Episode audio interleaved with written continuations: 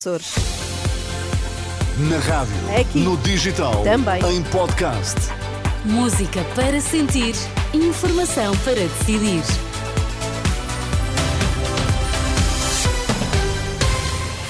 Está muito bem na Renascença. Contamos-lhe que notícias marcam a atualidade. Sérgio Costa, bom dia. Bom dia. São nove da manhã. O que é que temos que saber? Em entrevista à Renascença, a Patriarca de Lisboa compromete a Igreja com indenizações às vítimas de abusos e fala também num retrocesso no setor da saúde. Subida de preços, empresas de distribuição preocupadas com o mês de janeiro.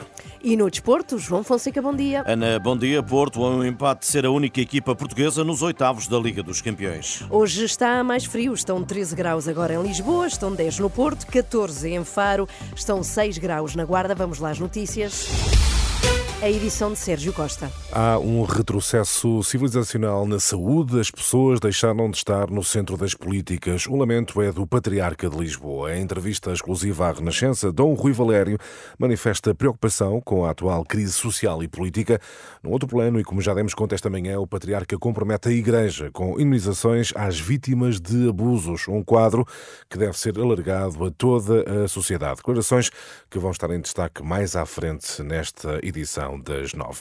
Subida de preços. As empresas de distribuição estão preocupadas com o mês de janeiro. O diretor-geral da APED lembra que é no primeiro mês de- do ano que os fornecedores apresentam novas tabelas de preços.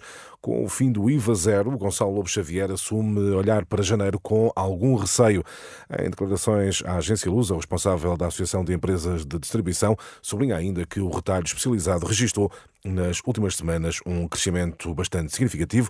No entanto, no setor alimentar há pressão em alguns eh, segmentos, o que motiva essa eh, apreensão. Os portugueses residentes no estrangeiro vão ficar inativos no SNS, passando a pagar todos os atos clínicos nos hospitais e centros de saúde já a partir de 1 de janeiro. É uma denúncia feita por clínicos de saúde primária à agência Lusa. A medida fará parte das novas regras do Registro Nacional de Utentes, segundo adianta Nelson Magalhães, vice-presidente da Associação de Unidades de Saúde Familiar. Depois de muitos anos em que o debate sobre a questão esteve bloqueado, a COP28 alcançou esta manhã um acordo que reconhece pela primeira vez a necessidade de abandonar os combustíveis fósseis.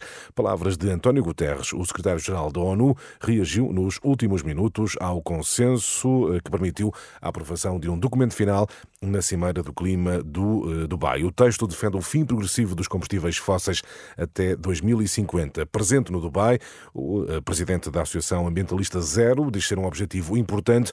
No entanto, Francisco Ferreira identifica falhas no texto final. Nós temos eh, no acordo falsas soluções, muito duvidosas, caras, e há aqui também que ultrapassar as necessidades de financiamento climático para os países em desenvolvimento.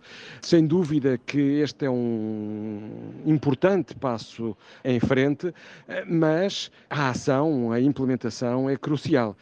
Francisco Ferreira, da Associação Ambientalista Zero, em declarações a Hugo Monteiro. Tempo agora para o desporto. A João Fonseca, hoje é o dia do Porto entrar em ação na Champions. Mas Sérgio Conceição quer que todos encarem o jogo como uma final, focados no triunfo sobre os ucranianos, para evitar dissabores. É uma final, é um, é jogo, é um- uma final e nós damos bem com a final, mas é uma final. Nesta competição, segunda-feira teremos uma final para o campeonato eh, e assim sucessivamente, porque estamos habituados, estamos habituados a, a este tipo de pressão. Acho que até é uma boa, uma boa, uma boa pressão. Aqui neste lugar tudo não chega. Ir ao limite é o mínimo e, e volto a repetir porque isso está sempre presente naquilo que é, naquilo que é o nosso trabalho diário. Eh, e sabemos da importância do jogo, eh, mas mais, mais do que isso é, é, é o nosso trabalho aqui diário. Sérgio Conceição, Porto tenta esta noite manter representação portuguesa na Liga dos Campeões e com vitória jogo às 8 em rr.pt. Já Bruno Fernandes e Diogo Dalot deixam as competições europeias. O Manchester United prossegue o seu calvário, foi derrotado em casa pelo Bayern Munique por 1-0 e fechou o grupo A em último, porque cá Benfica e Braga seguem para a Liga Europa. João Fonseca e as notícias do desporto. E Sérgio, a Igreja fica comprometida a indemnizações às vítimas de abuso. São as palavras do Patriarca de Lisboa, Dom Rui Valério, numa entrevista exclusiva exclusiva à Renascença. Sim, são palavras que marcam esta manhã. Dom Rui Valério defende indenizações para todas as vítimas de abusos dentro e fora da uh, Igreja. Para o Patriarca de Lisboa, não pode haver vítimas de primeira e de segunda.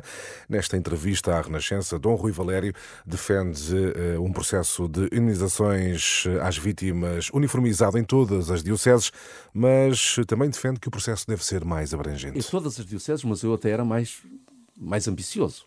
Então? A todas as vítimas. Porque não há vítimas só da Igreja, não é? Portanto, deveríamos eh, ambicionar a que não houvessem vítimas de primeira e vítimas de segunda. E com esta insistência e este enfoque nas vítimas, mas que as outras não fossem esquecidas. Porque sofrem tanto quanto estas.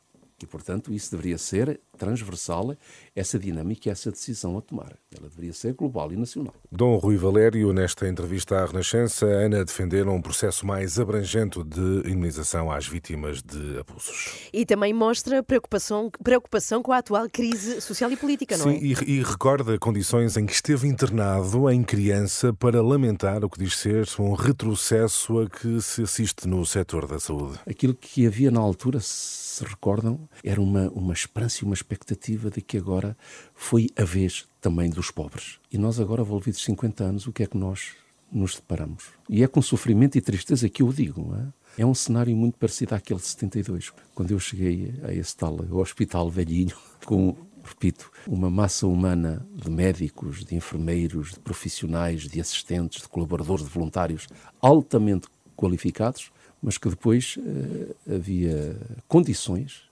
de caráter logístico, de caráter circunstancial, mas indispensável, que não estavam lá. Nesta entrevista, o Patriarca avalia o caos nas urgências, nomeadamente das maternidades, como um retrocesso civilizacional.